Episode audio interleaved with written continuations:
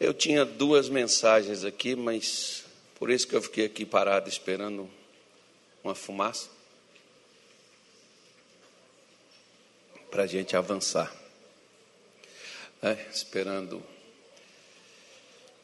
Mas eu quero começar com você lá em Isaías 42. Qual o versículo, dona Ana? Isaías 42, qual o versículo? 9, dona Ana. Só já esqueceu? Poxa vida, dona Ana. Agora, agora lascou, foi tudo. Agora o Anilton me pega depois do culto. Poxa. Poxa. Nós vamos começar lá e depois nós vamos passar por uma coisa nova. Porque essa mensagem eu falei quinta-feira aqui na igreja, no culto de quinta-feira. Isaías 42, versículo de número 9. Eis que as primeiras coisas passaram. E novas coisas vos anuncio, antes que venham a luz, vos las faço ouvir. Veja que, quando é que algo envelhece? Quando algo envelhece, gente? quando vem algo novo. Você pode ver, por exemplo, o iPhone 6, já não é mais novo, é velho. Já acho que já está no 13, vai sair o 14, agora sei lá o que que sai. Mas eu tenho um 6 novinho, mas já envelheceu. Já passou o tempo dele, já não é mais o tempo dele. Uma vez eu li um livro que eu não me recordo o autor, que ele fala sobre a questão dos ciclos. Ciclos é aquelas fases da vida que a gente vive. O, o como o nome dele, Jesus, passou o nome do inglês lá, aquele antigo. É, ele, ele disse o seguinte: ele disse que Moisés ele ficou 40 anos no Egito aprendendo sobre tudo. Depois ele ficou 40 anos em Midian, esquecendo tudo que aprendeu no Egito. E depois ele ficou 40 anos no deserto para aprender que Deus é tudo. Então dividiu em três ciclos a vida de Moisés. Né? Ele aprende aquelas coisas do mundo que não lhe serviu em nada a questão da fé, né? serviu para ele como a posição que ele estava, como ele foi criado para ser, se necessário, um faraó do Egito. Então ele aprendeu tudo sobre aquilo. Ele aprendeu tudo sobre governar, ele aprendeu fazer contas, ele aprendeu escrever, ele aprendeu negociar, ele aprendeu ser político, ele aprendeu tudo. Né? Ele só não aprendeu ser um profeta, ser um homem de Deus, isso ele não aprendeu. O Egito não ensinava essas coisas. O Egito ensinava os valores do mundo, os valores é, terrenos, mas os valores espirituais no Egito não havia. Eles não poderiam dá-los a Moisés porque eles também não tinham. Eles eram idólatras. E isso Moisés não aprendeu com eles.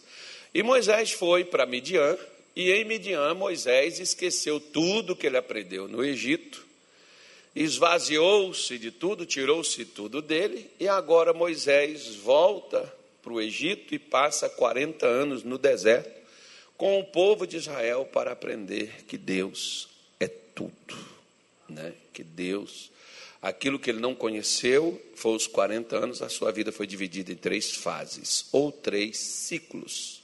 Né? Então, por isso, é, Deus sempre vai trazer coisas novas. Mas uma coisa que é necessário quando Deus traz coisas novas é que a gente se desprenda das velhas. Sabe aquela coisa que diz assim: eu era assim, eu nasci assim, eu cresci assim, eu vivi assim, para sempre assim? Gabriela, né? Era a música lá da novela. Então, muita gente, por exemplo, eles não nunca estão abertos para algo novo. Quando a gente está falando de algo novo, irmão, não é o novo que o mundo, ou que os coaches, ou que aquelas as pessoas elas programam para ficar diferente e atrativo. Não estão falando dessas novidades. Quando a gente fala do novo, a gente está falando de algo qual ainda sobre Deus nós não sabemos. Porque aquilo que nós já sabemos sobre Deus nos trouxe onde nós estamos. Se você está satisfeito e está tranquilo com isso, esquece a minha mensagem, não é para você.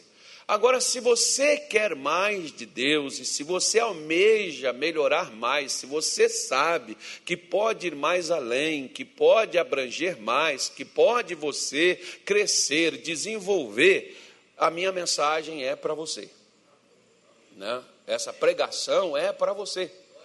Porque se você estiver satisfeito onde você já está e com o que você tem, espiritualmente falando, você já está apegado às coisas velhas. Você vai fazer mais ou menos como Israel fez. Você vai tornar a sua vida em atividades religiosas, sua vida vai ser vazia e você vai ficar pesado a trecos, né? a pretextos, você vai ficar pegado a hábitos, a tradições, você vai ficar pegado a costumes e você não vai ter lugar para o novo, porque você vai sempre dizer: desde que eu me entendo por gente, é assim que é, né?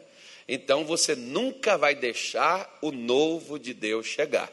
E Moisés, perdão, Isaías está dizendo que antes que isso venha à luz, Deus nos anuncia e Deus nos faz ouvir sobre isso. Então, quem vai falar? Não é que nós vamos imitar. Tem crente, por exemplo, que ele tem um problema terrível, que ele sempre quando vê outros fazendo algo novo, é, às vezes assim, ah, a igreja X está fazendo algo e está bombando, está dando gente. Vamos ver o que, que eles estão fazendo? Vamos fazer a mesma coisa, vamos copiar. Aquilo Deus deu para eles, pode não funcionar com você. Né? Se você tentar fazer aquilo, você vai ser uma imitação barata e vai ficar né, sem proveito, sem, sem, sem, sem, sem é, crescer, sem abranger o que de fato é para abranger. Porque aquilo que Deus me dá e Deus dá para você, ele não vai dar por você por intermédio de outras pessoas. Ele vai passar, porque se ele passar por outras pessoas, outras pessoas já recebeu antes de você. Ele quer dar exclusivo para você algo novo. Vai começar por você aquilo que ele vai fazer. Nós vamos tornar aqueles instrumentos essenciais que Deus vai começar algo novo. Vou até colocar aqui, se der tempo, a gente vai falar de algumas pessoas que Deus usou como chaves. Né? Assim como portas para se abrir, a gente tem chaves para abrir essas portas, assim é na vida espiritual. Diz uma vez um rabino que o céu é cheio de portais. para quem não sabe sobre isso, não não vou nem me ater. O céu é cheio de portais. Então, cada um desses portais tem uma chave. Você vê, por exemplo, Jacó diz assim: O Senhor está neste lugar e eu não sabia. Deus estava lá, mas Jacó não sabia. Se Deus não tivesse dado a ele um sonho, se ele não tivesse visto uma escada colocada do céu até o lugar onde ele estava, ele não ia saber que Deus passou ali a noite com ele, que Deus estava naquele lugar. Jacó não saberia. Ele não teria como saber sobre aquilo se Deus não tivesse mostrado isso a ele. Então são essas coisas que às vezes nós, eu e você, não temos como saber se Deus não nos mostrar. Se Deus não nos mostrar isso, a gente não tem como saber. E Deus quer nos mostrar. Agora, Ele quer que a gente se inove. Não é misturar com o velho e largar o velho para lá, não, deixar o velho de lado, é, deixar o novo, ah, legal, gostei, interessante, oh, que palavra legal. Aí eu pego e volto para os meus antigos hábitos e continuo ali, porque eu acho que ali é a minha zona de segurança, porque ali eu já estou adaptado, que ali já é né, um caminho que eu já percorro com segurança constantemente. E eu não vou entrar no novo que Deus está me dando. Resultado como que eu vou ficar? Vou ficar atrofiado, paralisado, estático, né? vou ficar é, preso, vou ficar limitado, e eu não vou passar além daquilo dali. Como, por exemplo, a Bíblia fala de um homem que era eloquente, falava muito bem, ensinava muito bem, um homem chamado Apolo mas ele só conhecia o batismo de João, que é o batismo nas águas. Ele não sabia mais sobre isso. Áquila e Priscila, quando chegaram em Corinto, viu Apolo pregar, pegou Apolo, puxou ele de lado e inteirou Apolo do que Apolo não sabia. Que não sabia sobre o batismo no Espírito Santo. Ele não tinha aquilo que Áquila e Priscila tinham. Foi preciso. Agora você imagina, se ele já era eloquente, se ele já era um camarada poderoso no que falava, imagina depois dele conhecer aquilo que ele não sabia, o que, que ele se tornou. A mesma coisa, é um homem que orava, jejuava, dava esmolas, era temente ele toda a sua casa ao Senhor Deus, mas não conhecia Jesus, um homem chamado Cornélio. E o anjo de Deus aparece a Cornélio e diz assim: Cornélio, mande chamar a Pedro, que está na casa de um homem chamado Simão, o curtidor. O Pedro te dirá coisas que você ainda não sabe. Então, Cornélio manda chamar a Pedro, e quando Pedro chega, Cornélio diz assim, ó, o Pedro diz assim: reconheço que Deus não faz acepção de pessoas e que ele recebe todo aquele que o teme e faz aquilo que é justo. E Pedro começa a falar com Cornélio acerca de Jesus, aquilo que Cornélio não sabia. O que Cornélio aprendeu com os judeus, o que Cornélio aprendeu com os, os religiosos judaicos na época, tornou ele esse homem bom, com muitas qualidades. Jejuava, orava, dava esmola, ajudava os pobres. A casa dele ele encaminhou, organizou, colocou para servir a Deus. Né? Então fez dele disso. Mas ele ficou limitado. Aí foi preciso que ele aprendesse, soubesse daquilo que ele não sabia, de coisas novas, as quais Pedro veio e ministrou no seu coração e no coração de todos aqueles que, como ele, eram tementes a Deus e fazia aquilo que era certo, mas não passava daquilo. E quando Pedro está lá pregando, Pedro não orou por Cornélio, para Cornélio ser batizado ou ser cheio do Espírito Santo. A Bíblia diz que o Espírito Santo caiu sobre eles. Por quê? Porque eles estavam ouvindo e receberam, porque quando Pedro entrou na casa de Cornélio, Cornélio contou da visão que ele teve e ele já tinha reunido todo o seu povo, sua família, os empregados, já tinha reunido todo mundo que estava ali e ele diz assim: agora estamos todos nós aqui diante de Deus para ouvir o que da parte de Deus te é mandado. Sabe por que que às vezes eu e você não temos coisas novas? que às vezes a gente não ouve aqueles que Deus nos, aqueles que Deus enviou para trazer essas coisas novas a nós. Nós pegamos a nossa, a nossa metodologia antiga, ficamos naquilo dali e não pegamos o novo que está chegando. Se Pedro, se Cornélio, por exemplo, não tivesse recebido o que Pedro tinha levado, ele não tinha sido cheio do Espírito Santo. Às vezes hoje tem gente tentando fazer fogo, quando nem vento tem. Como assim, pastor? É a pessoa que fica fazendo oração para o Espírito Santo descer, mas não existe nem vento.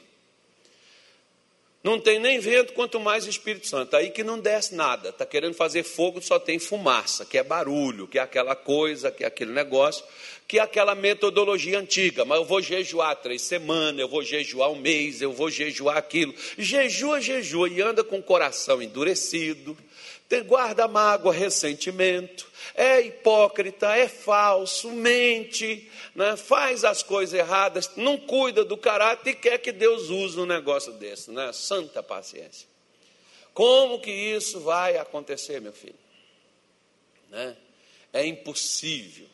Então nós precisamos ver que Deus quer e Deus tem pessoas que são exclusivas para trazer a nós coisas novas. Mas não é aquela, aquela parafernália de acender luzinha preta, luzinha vermelha, esconder a igreja, aquele negócio, essa coisinha boba que não pode contar para ninguém. Antigamente o pessoal fazia questão daqueles encontros com Deus e o pessoal saía de lá não podia contar, um pacto, não pode contar. Oh, pelo amor de Deus, Jesus disse que você ouviu lá no quarto, fala no telhado.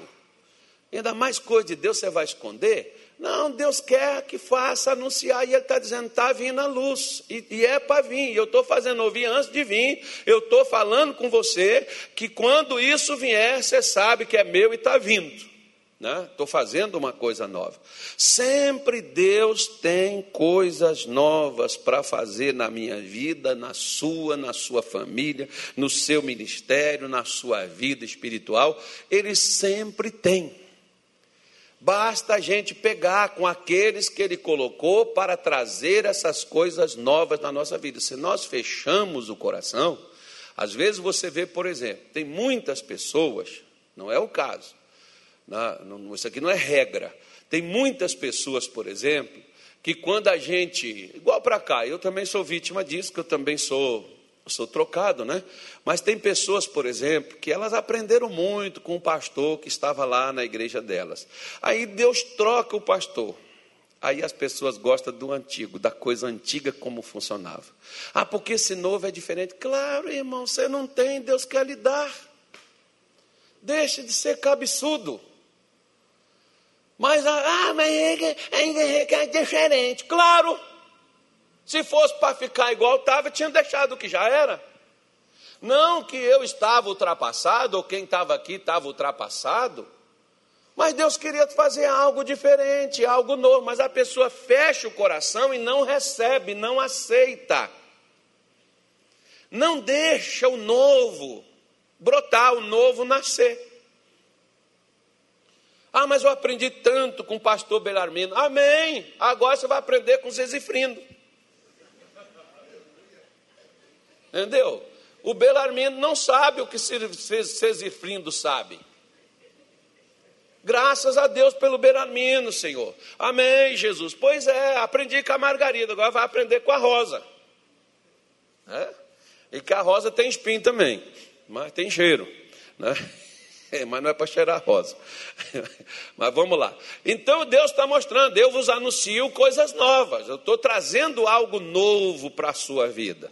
Isso vai aparecer, eu estou avisando que vai aparecer, quando aparecer você já sabe que é o que eu, o que eu anunciei que viria. Aí o que, que acontece? Isaías 43, pega aí, e eu vou dizer para você por que, que sua vida não muda. Hoje, quinta-feira eu falei as pessoas que Deus está procurando, mas eu não vou onde eu fui com Davi, eu vou com Davi para outro canto hoje. Ou eu vou levar Davi para outro lugar. Por que, que sua vida não muda? A minha vida não muda, a vida de ninguém muda. E a gente entrando, saindo na igreja, e a cada tempo a nossa vida tinha que estar mudando e mudando para melhor. Não é mudar para. Pode ser até que o salário não aumente, irmão, mas a vida muda. claro, se o salário faz parte da vida, tem que mudar o salário também. O salário também tem que aumentar. Isaías 43, pula um capítulo aí. Vamos voltar lá. Mas já não falou do, do, do, do, do 42? Já. Agora nós vamos falar do 43, 18, que diz assim: ó, Não vos lembreis das coisas passadas, nem considereis as antigas. Tem coisas que não funcionam mais. Você pode até lembrar.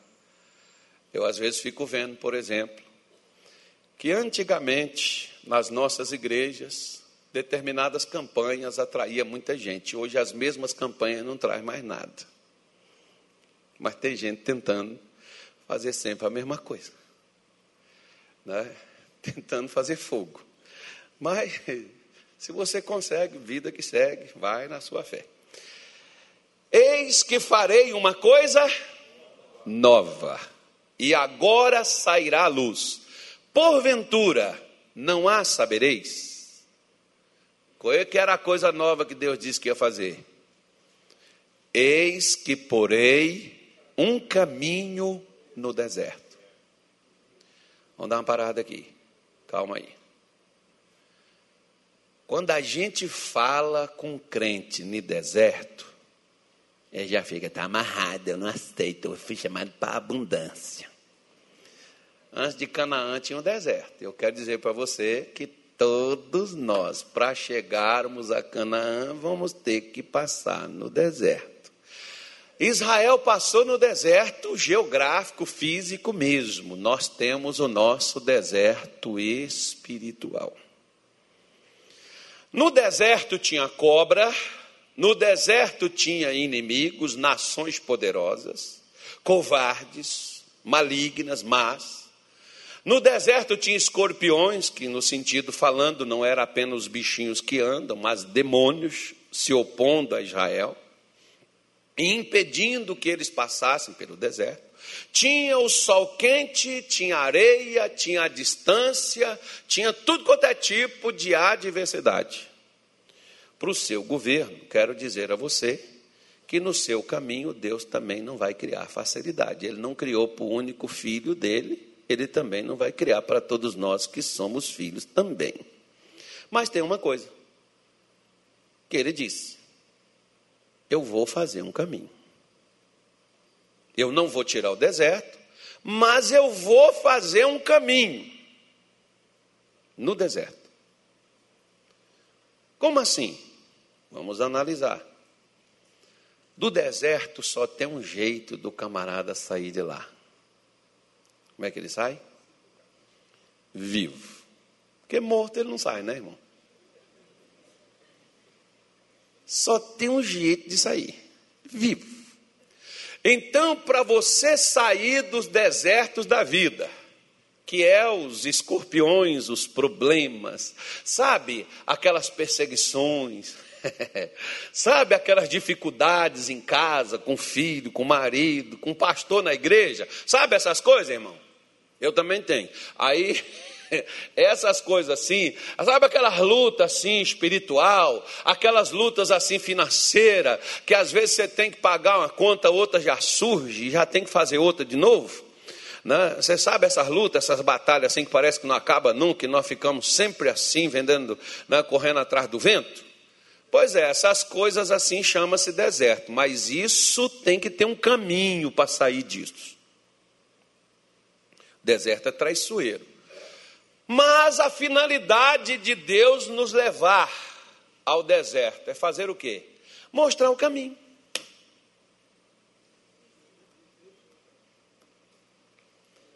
Mostrar o caminho para sair. Onde você está e que você reclama, e que você chora, e que você se chateia, e que você diz: Senhor, eu não aguento mais, eu preciso de uma solução. Deus tem um caminho para te tirar daí. Ele tem um caminho, ele vai pôr um caminho bem onde você está. Só que tem uma coisa: você vai ter que passar pelo caminho, não tem outro meio, não.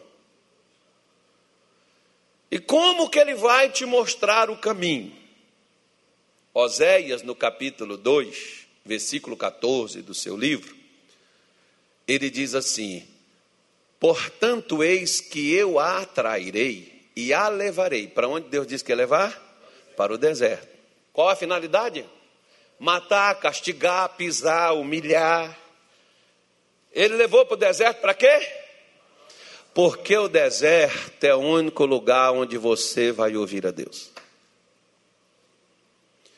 Se nós não ouvirmos a Deus no deserto da vida, nós não vamos ouvir Ele dentro da igreja.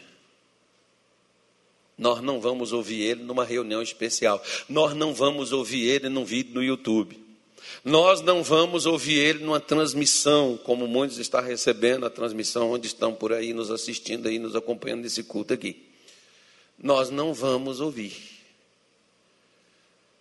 Porque a finalidade de Deus, colocar um caminho, levar a gente no deserto, é falar ao nosso coração. Se você não ouvir Deus, no deserto que você se encontra, você nunca vai sair dele.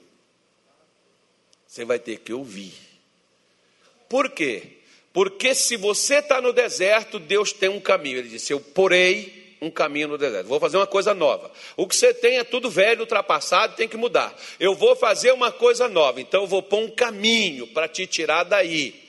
E se a coisa é nova, o caminho também é, e você nunca passou por ele, e você não sabe. Então esquece suas técnicas, esquece a sua forma, a sua maneira, sua performance, esquece o que você acha que sabe, o que você acha que pensa, o que você acha que você acredita, esquece isso. Se você não esquecer isso, você não vai ver o que Deus está falando com você. Tem até pessoas, por exemplo, que eu, às vezes, né, a gente sabe, muitas vezes, para quem a gente está pregando. Né? Eu estou pregando aqui em cima, estou olhando para a igreja, aí às vezes eu sei quando Deus dá uma palavra, eu sei para quem que é. Só que no final essas pessoas chegam com a gente e dizem assim: Deus falou com essa Deus me deu essa palavra semana passada. Ô miserável, então está mostrando que você não foi no que ele falou, você não deu ouvido. Por quê? Ele não estaria repetindo se você tivesse escutado.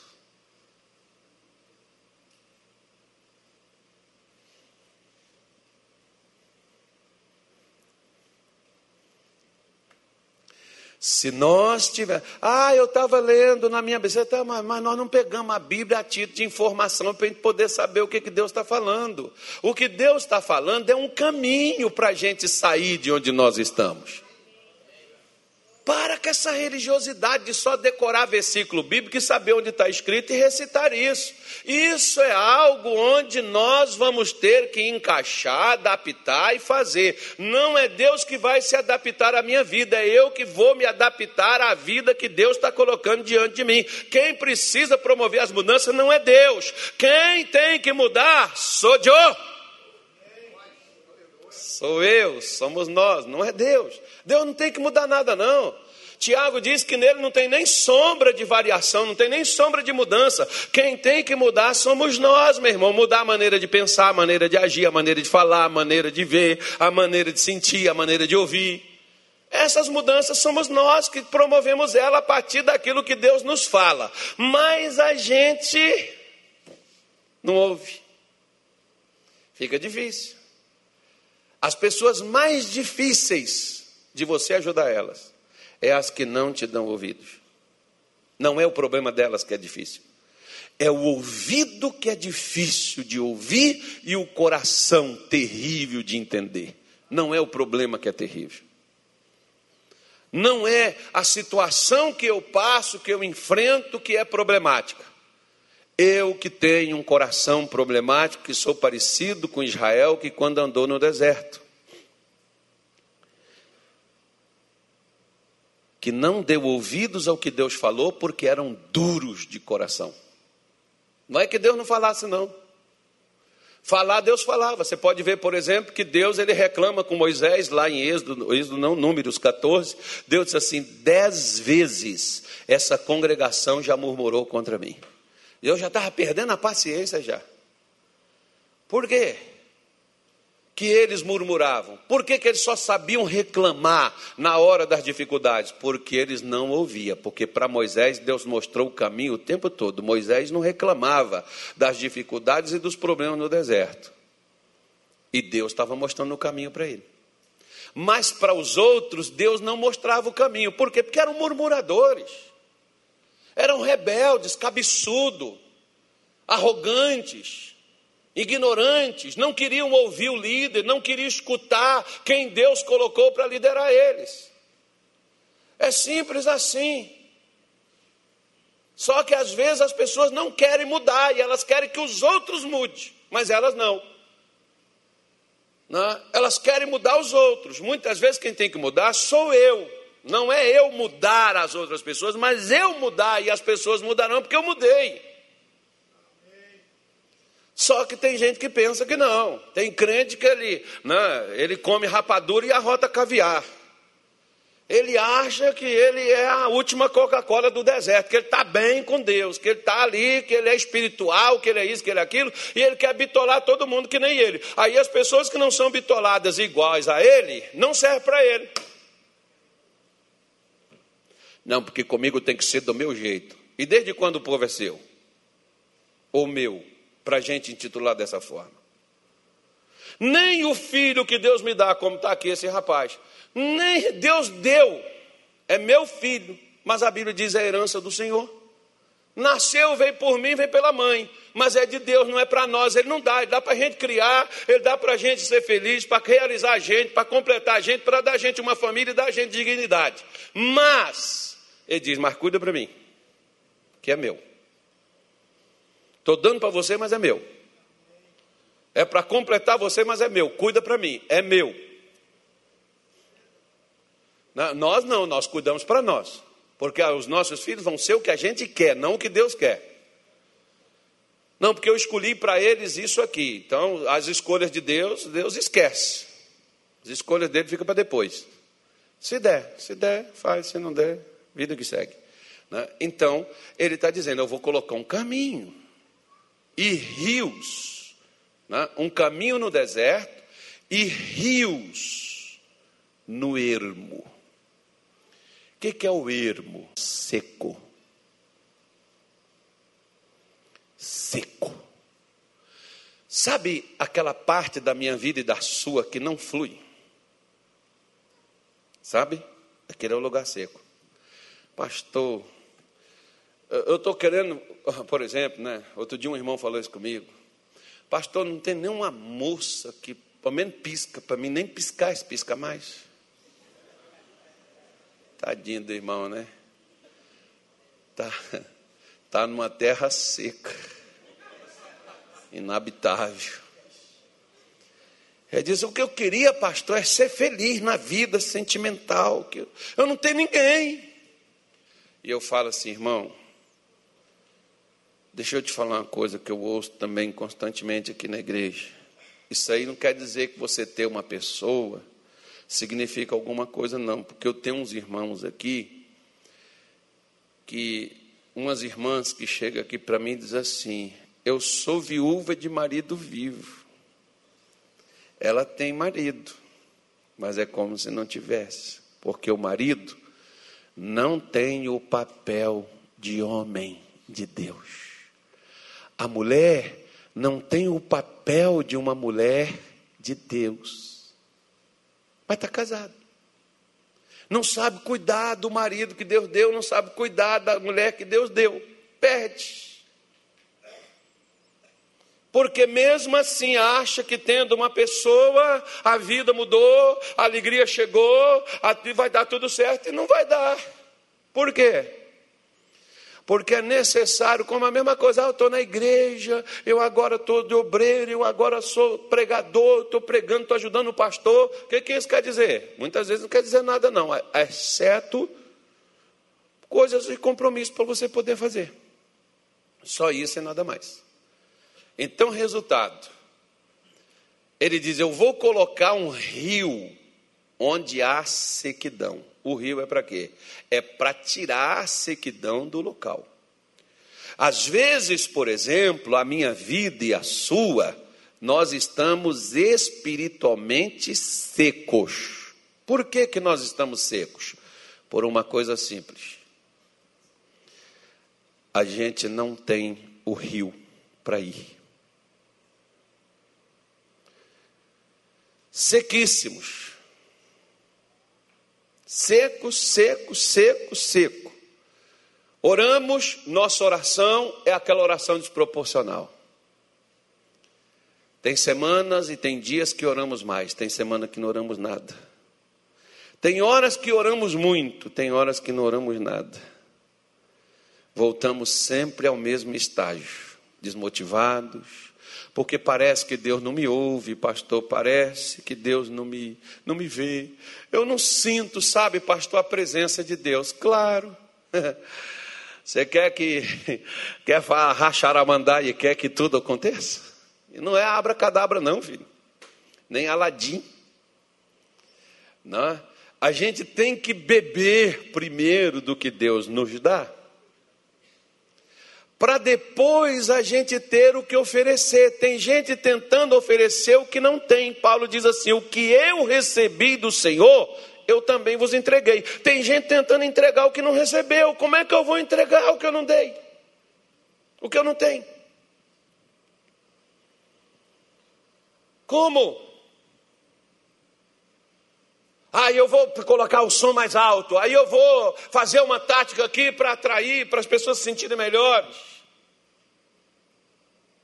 Posso? Eu recebi isso? Não, não recebi. Então não adianta querer dar o que você não recebeu. Se você não recebeu, você está tentando fazer fogo, você só faz fumaça. E olhe lá.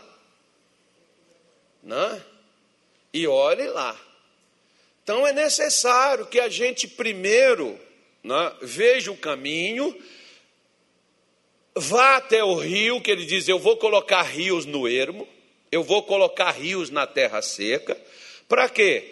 Porque ele diz assim: ó, os animais do campo me servirão. Não se sinta um bode, nem uma ovelha nessas horas, nem um leão. Mas ele falou animal mesmo.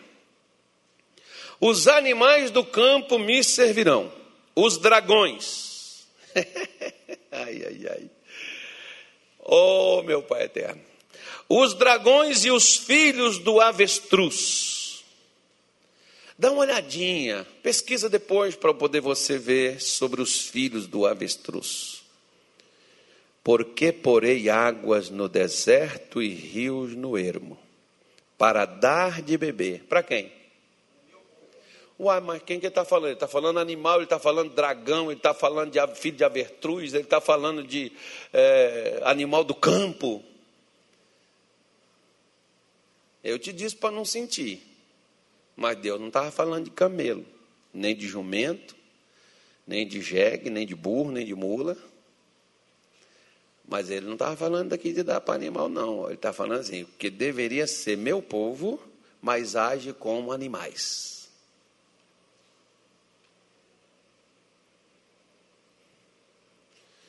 é o meu povo. Você vê, por exemplo, o profeta Isaías, ele tem essas coisas meio estranhas, porque lá no capítulo ele já começa o seu livro dizendo: o meu povo, o povo é, é, é, é, o boi conhece o seu possuidor e a jumenta a manjedoura do seu dono, mas o meu povo não me conhece. Então ele já começa comparando Israel com boi e com jumento. Não sei porquê, e graças a Deus não está escrito Brasil nem Cuiabá aqui, nem Mato Grosso. Mas ele está dizendo: o boi conhece o seu dono, o jumento conhece a manjedoura do seu, do, seu, seu dono, mas o meu povo não me entende. Então Deus está falando assim: ó, o jumento e o boi, quando não bebe e quando não vai pelo caminho que eu mostro, se tornam como boi, se tornam piores do que o boi e piores do que o jumento. O jumento é mais inteligente. Nossa, essa doeu lá no meio da alma, dentro do meio da canela, pum! Né? Para a gente poder imaginar, porque Deus está dizendo: ó, eu não estou fazendo água do rio aqui, porque essa água aqui não é uma água física, da qual Moisés, Isaías está falando, é uma água espiritual. Animal não tem alma, animal tem alma, mas não tem espírito. Né? Então Deus está falando isso aqui de gente, mas Ele está fazendo uma comparação que o povo dele, que deveria agir como o povo dele, está agindo como animais, irracionais, insensíveis, embrutecidos, loucos, sem juízo, sem noção, não vê o perigo que corre, não vê a situação que vive, não vê por onde vai, não vê o que, que tem à frente. E ele está dizendo: Mas eu vou por águas no deserto e rios no ermo. Ele repete novamente a mesma coisa. Quando Deus repete a mesma coisa no mesmo texto, irmão, ele está chamando a atenção nossa para isso, que isso é importante. E ele pega e diz: para dar de beber ao meu povo, ao meu eleito, esse povo que formei para mim, para que me desse louvor. Por que, que ah, ah, pastor, mas eu gosto, mas é que o pastor Tony também não ajuda, que o pastor Tony só canta canção ultrapassada, só de 1900 antigamente, do tempo da farinha, tempo da pedra. Eu gosto de cantar coisa nova. Eu, olha, pastor, eu gosto muito na hora do louvor na igreja. Querido, deixa eu te falar uma coisa. Você gosta dos cânticos, né? E quem te diz que cântico é louvor? Até por uma coisa, quem tem que gostar do cântico não sou eu e você, não.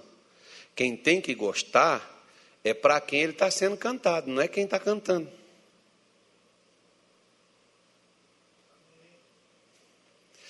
Tem até pastor que tem bronca com alguns cânticos. Eu, por exemplo, tenho.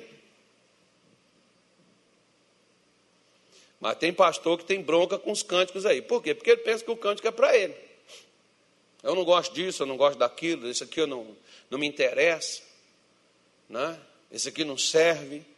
Só que aquilo dali foi criado para Deus, foi feito para Deus.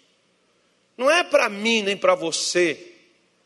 Quando você canta, você, tá, você deveria estar tá cantando para Ele, porque o louvor para Deus não é o cântico, é a minha forma de viver, de interagir, de agir. Porque veja só, quer ver? Lá no capítulo 5 de Mateus, quando Jesus está falando acerca de amar o inimigo, fazer bem a quem te maltrata, cuidar, né? aquelas coisas lá que dá vontade de gente não fazer. Ele, ele, diz: Vós sois a luz do mundo, sal da terra, aquele negócio bonito ali, que ele começa a chamar a nossa atenção, dizendo: Cara, eu confio em você, você né, é essa pessoa, tal, tal, etc, etc, etc, tal. Aí depois ele diz assim: Ó para que os homens vejam as suas obras e glorifiquem a Deus. Para que os homens vejam o quê? As suas obras. Os homens vão ver como é que você age. E como você está agindo, o que, que vai acontecer? Eles vão glorificar a Deus que está no céu. Eles vão dizer assim: Puxa vida, realmente esse irmão é de Deus. Nossa, olha, eu fui lá, quase soltei os cachorros nele, eu briguei com ele, eu me levantei contra ele, mas o irmão teve paciência, o irmão teve cuidado, o irmão teve carinho comigo, o irmão me ouviu, o irmão me, né, me abraçou, o irmão me sustentou, o irmão me segurou. Pois é, ele é de Deus mesmo, porque o outro não faria isso.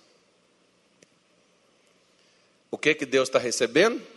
Louvor. Por quê? Eu abri a boca e cantei um hino? Não eu fiz algo que fez o bem a alguém. O louvor subiu. Lembra da samaritana? Lá no poço de Jacó, ela diz assim: Senhor, onde é o lugar certo para adorar a Deus? Porque os judeus adoram no templo, nós, os samaritanos, no monte. Já que o senhor é um homem bem instruído, um profeta tal, diz para mim onde é que é o lugar. Jesus disse: Olha, nem no monte, nem no templo, embora a salvação venha dos judeus. Mas não é no monte, não é no templo que se adora a Deus. A Deus se adora em espírito e em verdade, porque Deus procura os verdadeiros adoradores que o adorem. Os verdadeiros adoram de outra forma, porque a adoração a Deus não é um louvor no culto na igreja, a adoração a Deus é a minha maneira de viver. Essa que é a minha adoração. Isso que é o que ele está nos apontando e nos dizendo. Por isso que ele está mostrando, eu criei vocês para me dar o louvor. E essa samaritana, ela está preocupada com louvor. Certo? Adoração. E a vida dela? Quantos maridos ela já tinha passado na mão dela? Quantos? Como é que estava a vida dela? Está oh, tá preocupado onde é que eu vou cantar. É como tem gente, por exemplo, preocupado com o que canta, mas não está preocupado com o que pensa. Está preocupado com o que prega, muitos de nós pastores preocupados com o que vamos pregar, mas não estamos preocupados com o que estamos fazendo, como estamos tratando pai, tratando mãe, tratando irmão. Isso não nos preocupamos. Estamos preocupados em dizimar, trazer oferta para a igreja, mas não estamos preocupados em sermos pessoas de um caráter ilibado, de corrigir nossa postura, de parar com falsidade, de parar com mentira, de parar com pilantragem, safadeza, outras coisas mais. Não nos preocupamos com isso, mas nos preocupamos com o lugar. Estamos nos atendo a coisas e não estamos nos atendo a pessoas. Estando, estamos nos atendo a lugares, mas não estamos nos atendo ao coração. Como que está meu coração? O que eu tenho oferecido a Deus? O que eu tenho colocado diante dele? Como que eu tenho tratado? A Bíblia diz para o homem tratar a mulher, a sua esposa, como vaso mais frágil, tendo paciência com ela, como você tem tratado a sua. Mas vim tomar a ceia, você toma do lado dela e ela também. Mulheres, obedecei em tudo vosso marido, para que se algum deles não obedeçam a Deus, pelo seu procedimento, pelo seu quê? Procedimento, não é pela sua raiva, não é não, é greve. Ou você faz o que eu quero, então é 30 dias sem nada. Se fosse o meu caso, já não tem nada mesmo, nada por nada é nada. Se dane. Não é só eu que vou perder, não, vai perder também. Né? Só tem eu mesmo, porque se pular a cerca é traição. Né, irmão? É por aí que a coisa vai. Mas são os crentes brigando dentro de casa, né? Os crentes brigam assim. Mas nós precisamos entender que quando Jesus chega ali na fonte, ele sabia quem era essa mulher, coitada, ele sabia da vida dela como ela estava, mas ele foi lá justamente para ela.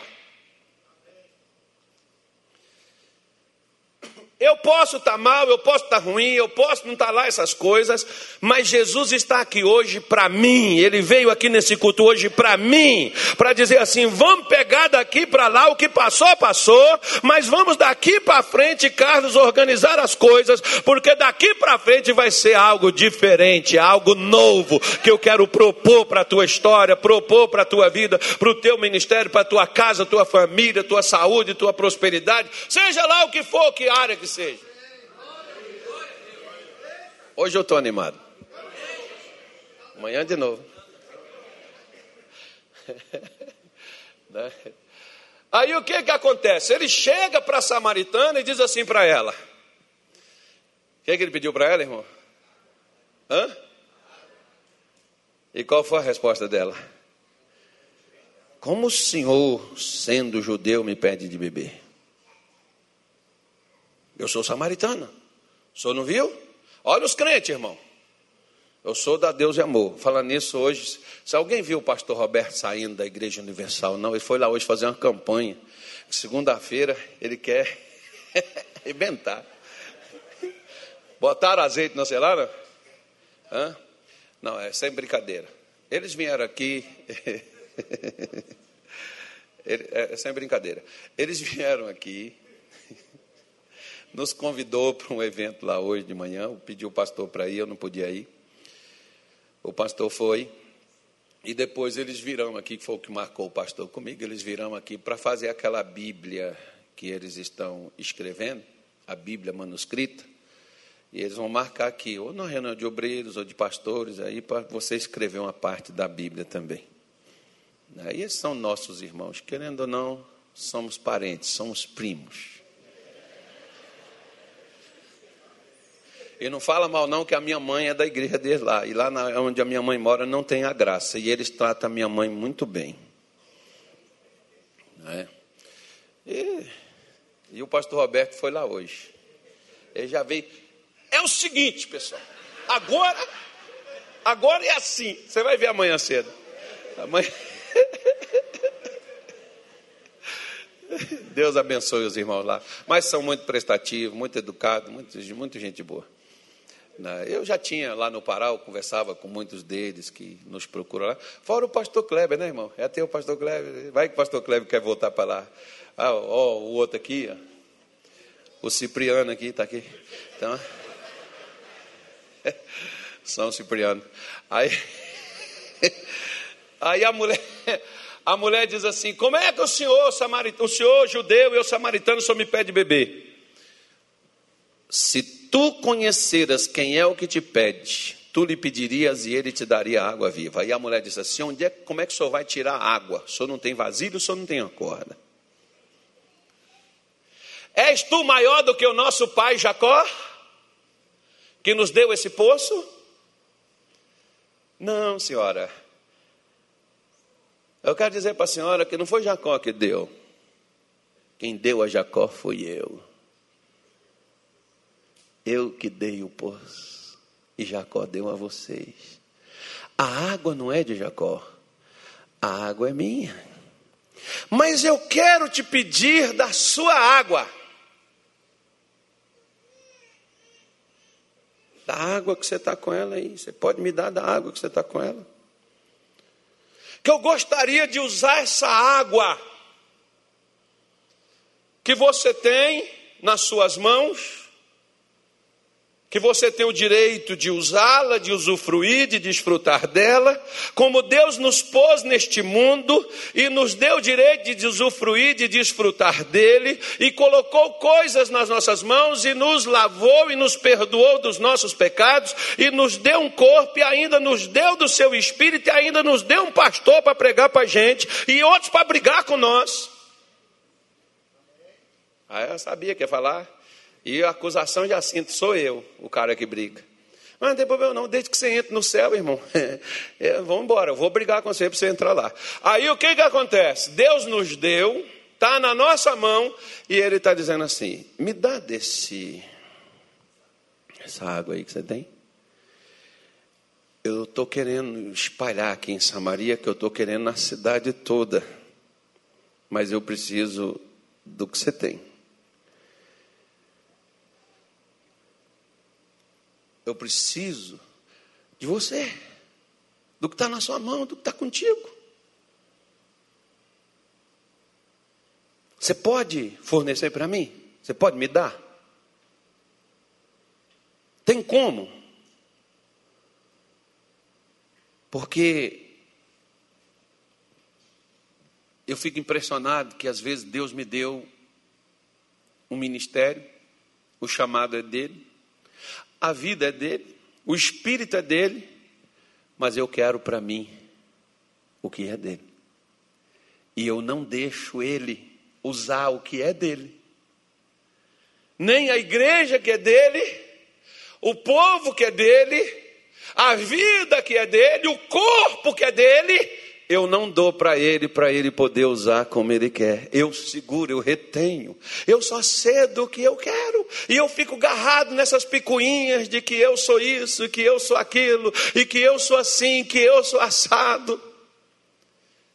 Enquanto aquela mulher estava preocupada com o lugar Jesus queria salvar Samaria e aquela mulher era a chave, a porta de entrada. Enquanto você está preocupado com as cafonices que nós temos e as preocupações nas quais e, e as religiosidades, e as regras e os hábitos que nós já criamos de 1900 antigamente, desde que chegamos no ministério, Jesus está querendo salvar a cidade e nós somos o empecilho. Por incrível que pareça. Você está aí brigando com o seu pastor, você está aí discutindo com o seu líder, você está aí rejeitando o que Deus está querendo fazer, porque você acha que você está seguindo o padrão certo, você acha que você está fazendo da maneira correta, você acha que aquilo, a forma como você quer é que vai funcionar e você não ouve.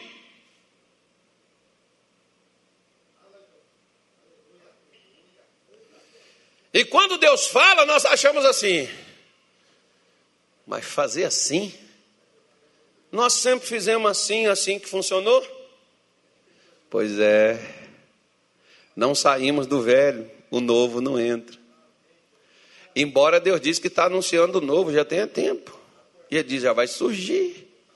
Quando vai surgir? Quando ele tiver pessoas que peguem do que ele deu e comece a entregar nas mãos dele o que ele está pedindo. Porque aquela água que Jesus pedia para aquela mulher era para que estivesse nas mãos dele. Davi, lá no primeiro livro das crônicas, no capítulo 11. Primeiro, não, acho que é segundo, né? Segunda Crônicas 11. Davi estava em Jerusalém.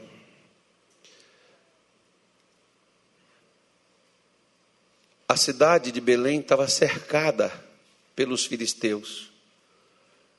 E Davi diz assim: Quem me dera beber da água do poço que está na entrada de Belém. Os soldados dele ouviram. Sabe o que, que os soldados fizeram? Juntou três, passou pela guarnição dos filisteus, entrou na outra guarnição dos filisteus em Belém, pegou a água e trouxe para Davi. E quando eles trouxeram a água para Davi, sabe o que, que Davi fez? Derramou ela perante o Senhor. Sabe o que, que Jesus está precisando, irmão? Eu estou falando para você. Vou, primeiro eu vou falar para você o que ele está precisando, que eu estou repetindo a pregação de quinta, eu vou passar para outra de hoje. Sabe o que ele está precisando? Ele está precisando de pessoas que queiram romper com suas tradições, pessoas que queiram romper com seus medos, com suas dúvidas, com seus pensamentos, pessoas que queiram mudar suas vidas, pessoas que querem fazer diferente o que estão fazendo. Ele está precisando de gente assim que queira adentrar onde o poder do inimigo está contendo e impedindo de passar. Mas por incrível que pareça, às vezes muitos de nós vemos como, como inimigos a nós mesmos, não o adversário que está na nossa frente ou no nosso meio, para nos impedir. E nós não saímos da mesmice. Tanto a água na mão da samaritana, Jesus queria usar para entrar em Samaria. Você pode ver que posteriormente Pedro e João entraram lá e todos foram cheios do Espírito Santo. Mas antes, Filipe entrou lá, expulsou demônios, curou enfermos e todos ouviram a palavra de Deus. Quem foi a chave para levar isso para dentro de Samaria? Aquela mulher no posto de Jacó.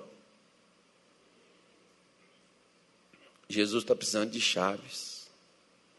Eu me lembro de uma mulher em 1994 que eu estava lá no bairro em Belo Horizonte, Venda Nova. Chegou uma mulher louquinha, amarrada, enrolada num lençol. Eu tinha 18 pessoas na igreja. Era o total daquela igreja. Eu fui, já contei aqui, aquela igreja, eu fui para lá esperando chegar o distrato do contrato para fechar a igreja, fui para lá enquanto isso acontecesse. E quando eu cheguei lá, eu falei, não, Jesus, vamos, Vamos deixar esse negócio aberto. Que fecha não. A igreja está aberta até hoje, mudou até para um lugar maior, melhor. Está lá aberta até hoje. Talvez não tivesse igreja naquele bairro mais. Tivesse fechado e acabado. Como a gente já teve igrejas aqui em cidades do Mato Grosso que deixou fechar. Porque precisa de homens que rompa. Né? De homens, mulheres que façam a coisa acontecer para o diabo não bloquear, não fechar. Porque às vezes quando fecha, é difícil novamente voltar, irmão. Não é? Que vai ter que ser alguém que quebra aquilo ali, que rompa aquilo ali. Aí o que, que ocorre? Essa mulher maluca, louca, comia lixo na lata de lixo. Na hora que eu fiz a oração, manifestou um demônio na mulher, violento. Jesus libertou a mulher. Ela, onde é que eu estou? Quem é você? que você está fazendo comigo? Falei, não, ela olhou para ela, estou num lençol, um homem aqui. Falei, não, essa senhora que te trouxe para a igreja. Que igreja? Aí eu conversei com ela, sentou, perfeito juízo. Lembrou que tinha marido, tinha filho. As irmãs compraram roupa para ela, deram banho nela lá, compraram shampoo, passaram, lavaram ela todinha, pentearam o cabelo dela, levaram ela de volta para a casa dela. Todo mundo passava. É a maluca? É. Como é que ela está assim? Ah, isso foi numa igreja. Que igreja? Igreja da Graça. Irmão, minha igreja não cabia mais ninguém. Aquela mulher foi a chave para manter aquela igreja aberta ali. Até hoje, o nome dela é Vanusa. Nunca mais esqueci o nome daquela mulher, Vanusa. Virou minha obreira. A louca, a doida, era a chave para manter a igreja aberta. Tem uma chave que abre onde a gente não entrou ainda. Tem essa chave. Tá bom? Mas eu quero te falar aqui hoje por que, que minha vida ou a sua vida não muda. Isaías, não. 2 Samuel capítulo 5. Já estou terminando.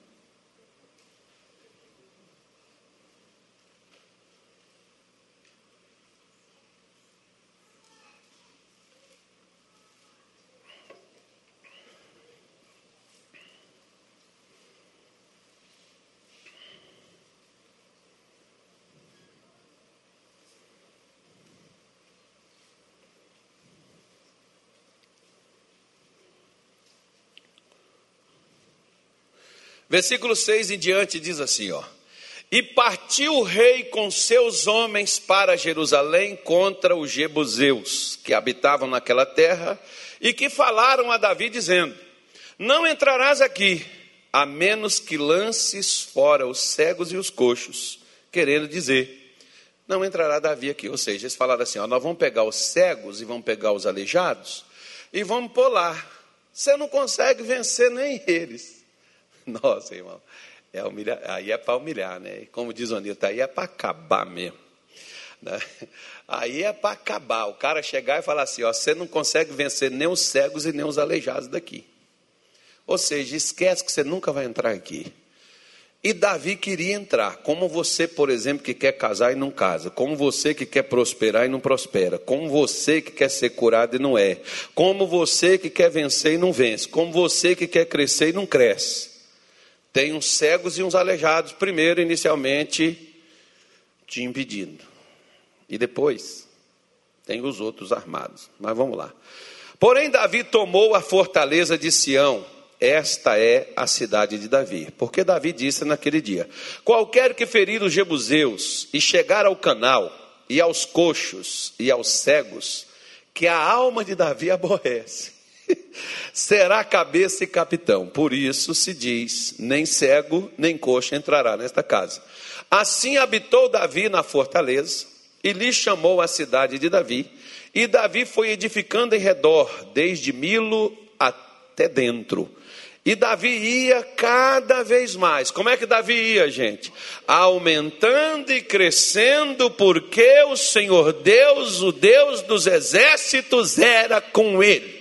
Olha para cá, pessoal, como é que pode eu e você, que Deus é conosco, a gente está regredindo e diminuindo e piorando ao invés de melhorando, progredindo e aumentando?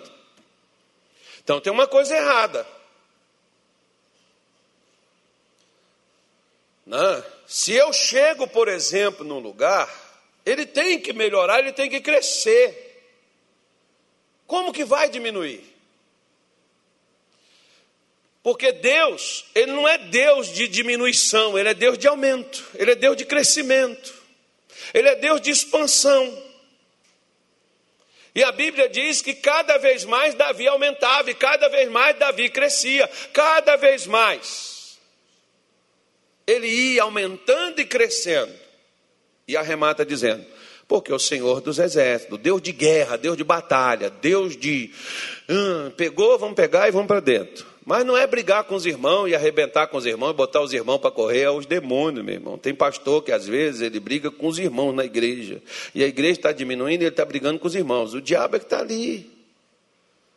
E os irmãos e os obreiros, né? Aquele irmão que fica contra, que às vezes fala mal, fica todo mundo com raiva daquele irmão, expulsa ele da igreja. Agora a igreja está em paz. Tá não, vocês estão com problema. Por quê? Porque a igreja está diminuindo e não crescendo. E tem outros pastores, por exemplo, que eles fazem o seguinte, né? igual tem uns, por exemplo, que chamam os irmãos daqui da sede para ir ajudar eles.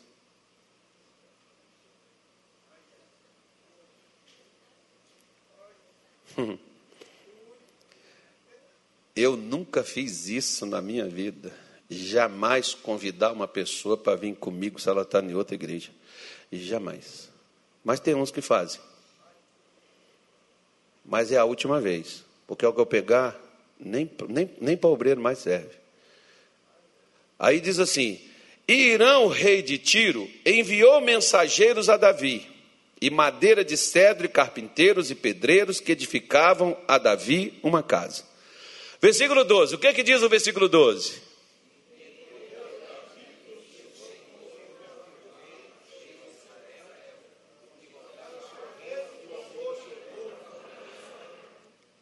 Entendeu Davi? Davi tinha unção de rei, certo? Ele tinha o trono. Por quê? Porque Saul ainda estava vivo. Mas ele já tinha se induzido rei e ele tinha que reinar. Nós fomos ungidos não é só para ser membro de igreja, é para controlar onde estamos é para ter o domínio de Deus onde você estiver. Porque nós também, segundo diz o apóstolo João em Apocalipse 1, versículo 6, nós fomos ungidos reis e sacerdotes para Deus, o nosso Pai. Ah, então nós somos esse, esse pessoal aí. Então o que que acontece? Davi entendeu, irmão, se precisa entender que você, se você não reinar, Satanás reina onde você está e talvez está reinando dentro da tua cabeça.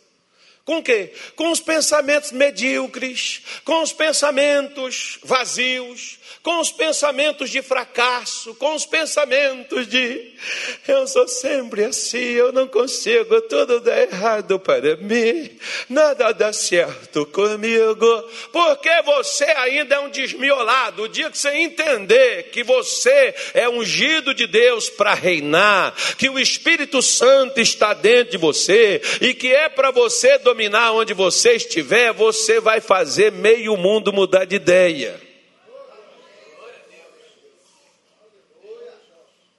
É o que nós precisamos entender. Nós não entendemos ainda que Deus nos levantou para a gente reinar, irmão. Não é para a gente ser mais um no meio da multidão, não. É para você assumir a sua postura, você assumir o seu lugar e colocar o diabo no lugar dele. E às vezes ele está dentro da sua casa, destruindo seu lar, destruindo sua vida conjugal, afetiva, destruindo suas finanças, destruindo sua saúde, destruindo seu ministério, e você está se afastando de Deus e se distanciando de Deus, e não vê a banda passar. Mas olha o que, que aconteceu. Davi entendeu. Deus me confirmou como rei. Ah, o negócio é sério, é para mim reinar e, e, e, eu vou fazer isso por causa do povo do Senhor. Agora, olha o que diz o versículo 17, presta atenção. Ouvindo, pois, os filisteus que haviam ungido Davi rei sobre Israel, todos os filisteus subiram em busca de Davi. O que, ouvindo Davi, desceu à fortaleza. Legal. Na hora que você entende, que você diz assim, ah, agora eu entendi. Quer, quer, quer mesmo para mim fazer? Ah, sim, entendi. Como diz uma senhora que de vez em quando assiste ela, fala Jesus. Ah, sim, pode deixar Jesus, que eu falo. Eu tô, pode falar, Jesus, fala. E eu fico assim, cara, ela está conversando mesmo com ele ali, pessoalmente, cara. Né? Porque a conversa gira nesse nível. Pode deixar, Jesus, deixa assim que eu estou falando, Jesus. Eita, Jesus! Né? Eu gosto dela, é gente boa ela. Aí. É uma conhecida minha. Aí, eu quando, quando eu quero ver assim, conversa íntima com Jesus, eu assisto ela, eu gosto de ver ela falando essas coisas assim. Não, Jesus, pode deixar que eu. Ah, estou entendendo, estou entendendo, pode deixar que eu falo, Senhor. Né? Então, quando Davi entendeu que ele foi confirmado o seu reino, o que, que os filisteus fizeram? Vieram tudo contra Davi. Uau! Ei, olha para cá. Você está enfrentando luta? Bem-vindo. O diabo descobriu que você é perigoso. Só você que não entendeu ainda, mas o diabo sabe. Você ainda não entendeu que você é perigoso, mas o diabo já entendeu. Ele já viu, cara, esse, esse caso fica falando essas coisas, esses caras vão entender esse negócio, eles vão levantar antes de entender, então vão tacar fogo neles, vamos rebentar com eles, vamos criar problema, vamos enfrentar, botar luta, vamos botar eles dentro, mas vamos bater na cabeça, bater no joelho, bater no pé. Vamos embora, cai para dentro doença, problema financeiro, mulher, na igreja, começa a baderna, começa a bagunça, começa as brigas, começa o desentendimento, e o mundo está pegando fogo e você está lá no meio, e você está dizendo, não estou entendendo nada. Na hora que eu decidi, que eu falei, agora eu vou pegar firme, agora eu vou fazer a vontade de Deus, agora eu vou lutar, agora eu estou dentro. Pastor, veio essas coisas. É mesmo. E você não entendeu ainda? Não, o diabo já. Porque não está bebendo água do rio e nem está ouvindo para aprender o caminho para sair daquilo que Deus está falando. Se tivesse bebendo da água, daria o Senhor louvor. Pararia e diria assim: Senhor, obrigado, porque eu me tornei uma ameaça, eu sou um perigo para o inferno, porque agora eu cheguei na altura de Jesus, eu cheguei na qualidade de Paulo, porque agora também os demônios olharão para mim e eles dirão: Eu conheço a Jesus e também sei quem é Carlos. Agora ele sabe quem eu sou. Porque eu não sou o que eu sou, mas Ele me tornou o que eu sou. Só que eu não entendo. Eu não estou entendendo, pastor, que quanto mais eu me afirmo, quanto mais eu me comprometo, fica pior. O diabo já entendeu. Deus do céu. É, vocês acham que o diabo é burro, irmão? É.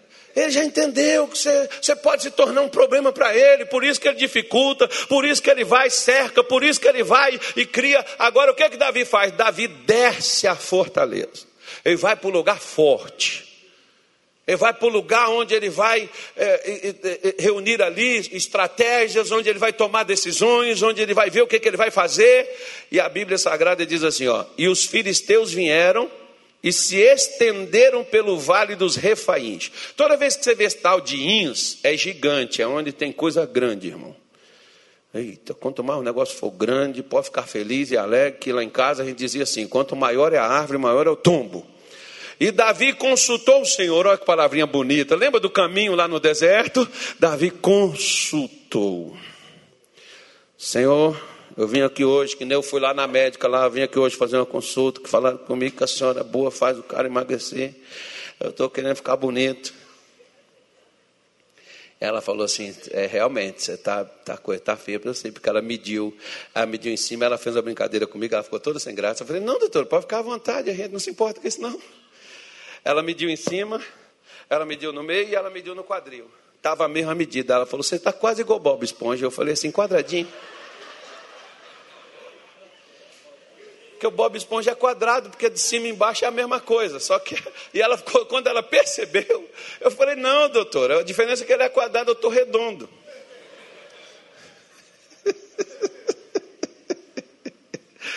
Gordo sofre, irmão. Gordo sofre. Gordo sofre porque a roupa que escolhe ele. Ele não veste a roupa que quer. Eu já estou podendo vestir umas roupas, você pode ver que eu estou até parecendo mais bonito. Porque antigamente eu tinha que ver com a roupa que entrava. Gordo sofre, irmão. Os outros ri dele, que nem vocês estão rindo aqui de mim. Pode rir, rir. Eu sou gordo, mas eu estou emagrecendo e vou ficar bonito. E você que é feio, pode fazer o quê? Pode rir de novo. Brincadeira. Brincadeira, tá? Então vamos lá. Então a Bíblia diz que ele consultou ao Senhor, dizendo: O que é que ele perguntou para o Senhor? Subirei eu contra os filisteus, entregar-mo-ás nas minhas mãos? E disse o Senhor a Davi: Sobe porque certamente entregarei os filisteus nas tuas mãos. Deus quer entregar hoje nas suas mãos tudo o que o diabo tem retido e segurado, ele está entregando nas tuas mãos, você fazer o que você quiser, porque diz assim o versículo 20: Eu creio que Deus hoje, nesta tarde, está fazendo isso conosco. Então veio Davi a Baal Perazim e feriu-os ali. Davi e disse: Rompeu o Senhor aos meus inimigos diante de mim, como quem rompe águas. Por isso chamou o nome daquele lugar Baal Perazim, ou seja, o Deus que traz o rompimento. E hoje o que Deus está trazendo para você aqui no Mato Grosso é o rompimento, é romper as cadeias da religiosidade, é romper as cadeias da miséria, é romper as cadeias da maldade, é romper as cadeias do pecado, é romper as cadeias da maldição, é romper as cadeias do fracasso, é romper a religiosidade. Hoje Deus está trazendo rompimento para você prosperar, para você ser curado, para você ser liberto, para você ser vencedor. É assim que Deus está fazendo. É para romper. Deus queria que Davi rompesse com seus inimigos, que Davi os derrotassem ali naquele lugar. Até quando, irmão? Você vai morrer, vai morrer derrotado? Você vai ficar fracassado, amarrado. Olha, eu acho que não tem nada pior do que a pessoa não ver realizados seus sonhos. E quem não está vendo sonhos realizados é por um motivo. Você não consegue romper com o que impede os seus sonhos. E não consegue por quê? Porque o demônio é mais forte que você? Não. Porque quem fez Davi vencer os inimigos não foi ele, foi o Senhor. O Senhor que diz para ele: sobe, eu vou entregar. Vá a Deus, vá diante de Deus, chora se for necessário, dá água para o Senhor, coloca lá, tira lá, Ele está te pedindo água, vem cá. Derrama seu coração diante de Deus, diga para Ele: Senhor, olha o que, que eu faço, eu estou assim, minha vida não aumenta, minha vida não muda, até meu salário, ó, ó, ó. Lembra do chicanismo? O salário, ó.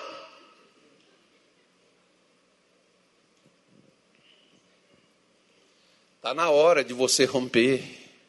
Romper seus conceitos. Deixa eu falar uma coisa com você. Eu estava em casa me arrumando.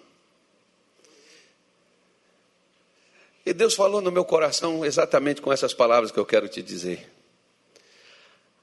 A fé que você começou, Carlos, não é suficiente para você terminar. A fé que você começou foi só para começar. A fé para você terminar tem que ser uma fé muito maior do que aquela do seu começo, porque aquela do seu começo te atrapalha. Aquela do seu começo foi só para começar. Agora você tem que ter uma fé muito maior. Lembra, por exemplo, quando Pedro tentou andar sobre as águas e afundou? Jesus disse: Homem de pequena fé, por que duvidaste? Lembra da mulher, da mulher cananeia, quando Jesus disse: Ó oh, mulher, grande é a tua fé, feita, seja feito para contigo como tu desejas. Lembra o que Jesus falou para o centurião? Nem em Israel eu vi tamanha fé. A fé para proporcionar coisas, a fé para fazer você romper, a fé para mudar a sua vida ela não pode ser a fé de ontem, nem a fé de ontem vai te atrapalhar. Esquece que essa aí não vai dar mais. Essa aí só te trouxe até onde você veio. Agora, para onde você quer ir, você tem que ter uma fé maior, superior a isso aí. A sua fé tem que aumentar. Pedro, com pouca fé, caminhou sobre as águas. É verdade que ele afundou? É verdade, mas é verdade que ele também orou, e é verdade que ele voltou caminhando também para o barco. Aquela pequena fé fez ele andar. Agora, a mulher cananeia, Jesus já está falando, para poder o demônio sair da filha dela, ela precisava de uma grande, uma fé pequena não sai não. Precisava de uma grande fé. E a fé dela foi grande diante do que ela demonstrou fazer, fazendo. A mesma coisa, o centurião não precisa só ir lá em casa, não. Senhor não precisa ir lá, não. Basta o senhor enviar uma palavra. Eu sou homem de autoridade, eu sei como é que essa coisa funciona. Se o senhor liberar uma palavra, o meu servo ficará curado. Jesus disse: Eu nem Israel vi uma fé dessa. É uma fé transcendental. Ele era um romano, ele era um estranho, ele era estrangeiro, ele não fazia parte, ele não ia no templo matar boi, degolar ovelha, ele não ia oferecer nada. E ele está mostrando para Jesus que ele tinha consciência como é que as coisas funcionavam. E Jesus disse assim: é dessa forma, pronto. O demônio já saiu do servo e o servo está curado. Agora olha para mim. Quantas campanhas você já tem feito para sua família e ninguém converte? Eu também fazia. Fiz tanta campanha para meu pai, minha mãe, ninguém converteu. O dia que eu parei, falei assim: não prego mais para eles, nem vou fazer campanha, vou perguntar a Deus o que, que eu falo. Quando Deus me deu a palavra, quando eu cheguei e falei com meu pai, meu pai estava assim, ó, igual torneira, que eu nunca vi meu pai chorar. E meu pai estava assim, lágrima correndo dos olhos, e disse assim: Meu filho, quem conhece a Deus aqui é você, não sou eu. E se você está dizendo que Deus mandou você me trazer essa palavra, e que você quer uma resposta dessa palavra que Deus mandou você me dar, diga para Deus que a resposta é sim. Eu quero. Eu falei, a senhora mãe? Ela disse, eu também. Ganhei os dois no mesmo dia. Fiquei quantos anos fazendo campanha para eles, irmão? Vou falar de novo. Você que quer prosperar, abrir seu negócio próprio, sabe por que você não prospera? Você está só pegando óleo, farinha, sabão, azeite. Vai uma madrugadinha com Jesus, experimenta assim lá no sofá da sua casa e fala assim: senta aqui, Senhor, me dá umas ideias do que, que eu vou abrir. Porque você pode estar querendo abrir uma padaria, mas não é padaria o seu ramo. Deus sabe o que, que é, onde é que você vai prosperar, onde é que vai ser bom, onde é que vai mudar a sua história. Não, mas eu não quero, porque eu quero assim. Ah, então fica na sua teimosia e esquece. Nós estamos aqui exatamente falando de pessoas que deram para Deus o que Deus pediu a elas.